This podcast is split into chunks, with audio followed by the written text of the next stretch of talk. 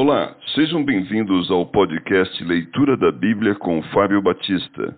A minha oração é que Deus fale ao seu coração por meio da Bíblia Sagrada.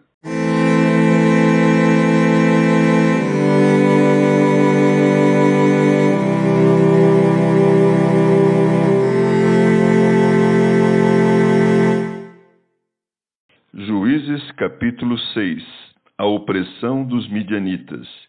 Fizeram os filhos de Israel o que era mal perante o Senhor. Por isso o Senhor os entregou nas mãos dos midianitas por sete anos. Prevalecendo o domínio dos midianitas sobre Israel, fizeram estes para si, por causa dos midianitas, as covas que estão nos montes, e as cavernas e as fortificações. Porque cada vez que Israel semeava, os midianitas e os amalequitas, como também os povos do Oriente, subiam contra ele.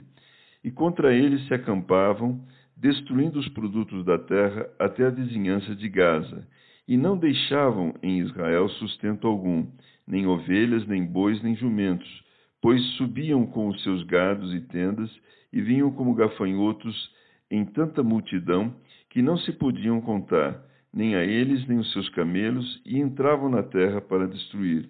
Assim Israel ficou muito debilitado com a presença dos midianitas. Então os filhos de Israel clamavam ao Senhor. Tendo os filhos de Israel clamado ao Senhor por causa dos midianitas, o Senhor lhes enviou um profeta que lhes disse: Assim diz o Senhor, Deus de Israel: Eu é que vos fiz subir do Egito e vos tirei da casa da servidão, e vos livrei das, da mão dos egípcios e da mão de todos quantos vos oprimiam, e os expulsei de diante de vós, e vos dei a sua terra e disse: Eu sou o Senhor vosso Deus. Não temais os deuses dos amorreus, em cuja terra habitais. Contudo, não destes ouvidos à minha voz. O chamamento de Gideão. Então veio o anjo do Senhor e assentou-se debaixo do carvalho que está em Ofra, que pertencia a Joás, a Biesrita. E Gideão, seu filho, estava malhando o trigo no lagar, para o pôr a salvo dos midianitas. Então o anjo do Senhor lhe apareceu e lhe disse: O Senhor é contigo, homem valente. Respondeu-lhe Gideão: Ai, Senhor meu, se o Senhor é conosco, por que nos sobreveio tudo isto? E que é feito de todas as suas maravilhas que nossos pais nos contaram, dizendo: Não nos fez o Senhor subir do Egito? Porém, agora o Senhor nos desamparou e nos entregou nas mãos dos midianitas. Então se virou o Senhor para ele e disse: Vai nessa tua força e livra Israel da mão dos midianitas. Porventura não te enviei eu? E ele lhe disse: Ai, Senhor meu, com que livrarei Israel? Eis que a minha família é a mais pobre em Manassés, e eu o menor da casa de meu pai. Tornou-lhe o Senhor: Já que eu estou contigo, ferirás os midianitas como se fosse um só homem. Ele respondeu: se agora achei mercê diante dos teus olhos, dá-me um sinal de que és tu, Senhor, que me falas. Rogo-te que daqui não te apartes até que eu volte e traga minha oferta e a disponha, a deponha perante ti. Respondeu ele: Esperarei até que voltes. Entrou Gideão e preparou um cabrito e bolos asmos de um efa de farinha. A carne pôs num cesto e o caldo numa panela, e trouxe-lhe até debaixo do carvalho e o apresentou. Porém, um anjo de Deus lhe disse: Toma a carne e os bolos asmos, põe-nos sobre esta penha e derrama-lhes por cima o caldo. E assim o fez. Estendeu o anjo do Senhor a ponta do cajado que trazia na mão e tocou a carne e os bolos asmos. Então subiu o fogo da penha e consumiu a carne e os bolos. E o anjo do Senhor desapareceu da sua presença. Viu Gideão que era o anjo do Senhor e disse: Ai de mim, Senhor Deus pois viu o anjo do Senhor face a face. Porém o Senhor lhe disse: Paz seja contigo, não temas, não morrerás.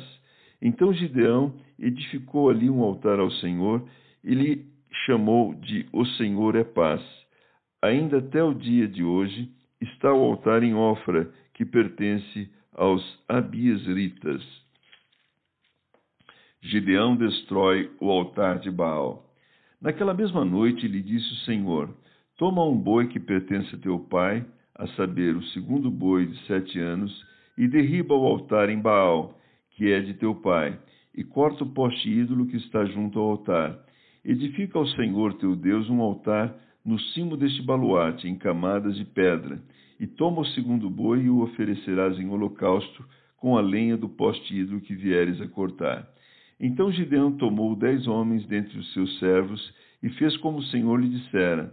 Temendo ele, porém, a casa de seu pai e os homens daquela cidade, não o fez de dia, mas de noite. Levantando-se, pois, de madrugada os homens daquela cidade, eis que estava o altar de Baal derribado, e o poste ídolo que estava junto dele cortado, e o referido segundo boi for oferecido no altar edificado. E uns aos outros diziam: Quem fez isto? E perguntando e inquirindo, disseram: Gideão, o filho de Joás, fez esta coisa. Então os homens daquela cidade disseram a Joás: Leva para fora o teu filho para que morra, pois derribou o altar de Baal e cortou o poste ídolo que estava junto dele.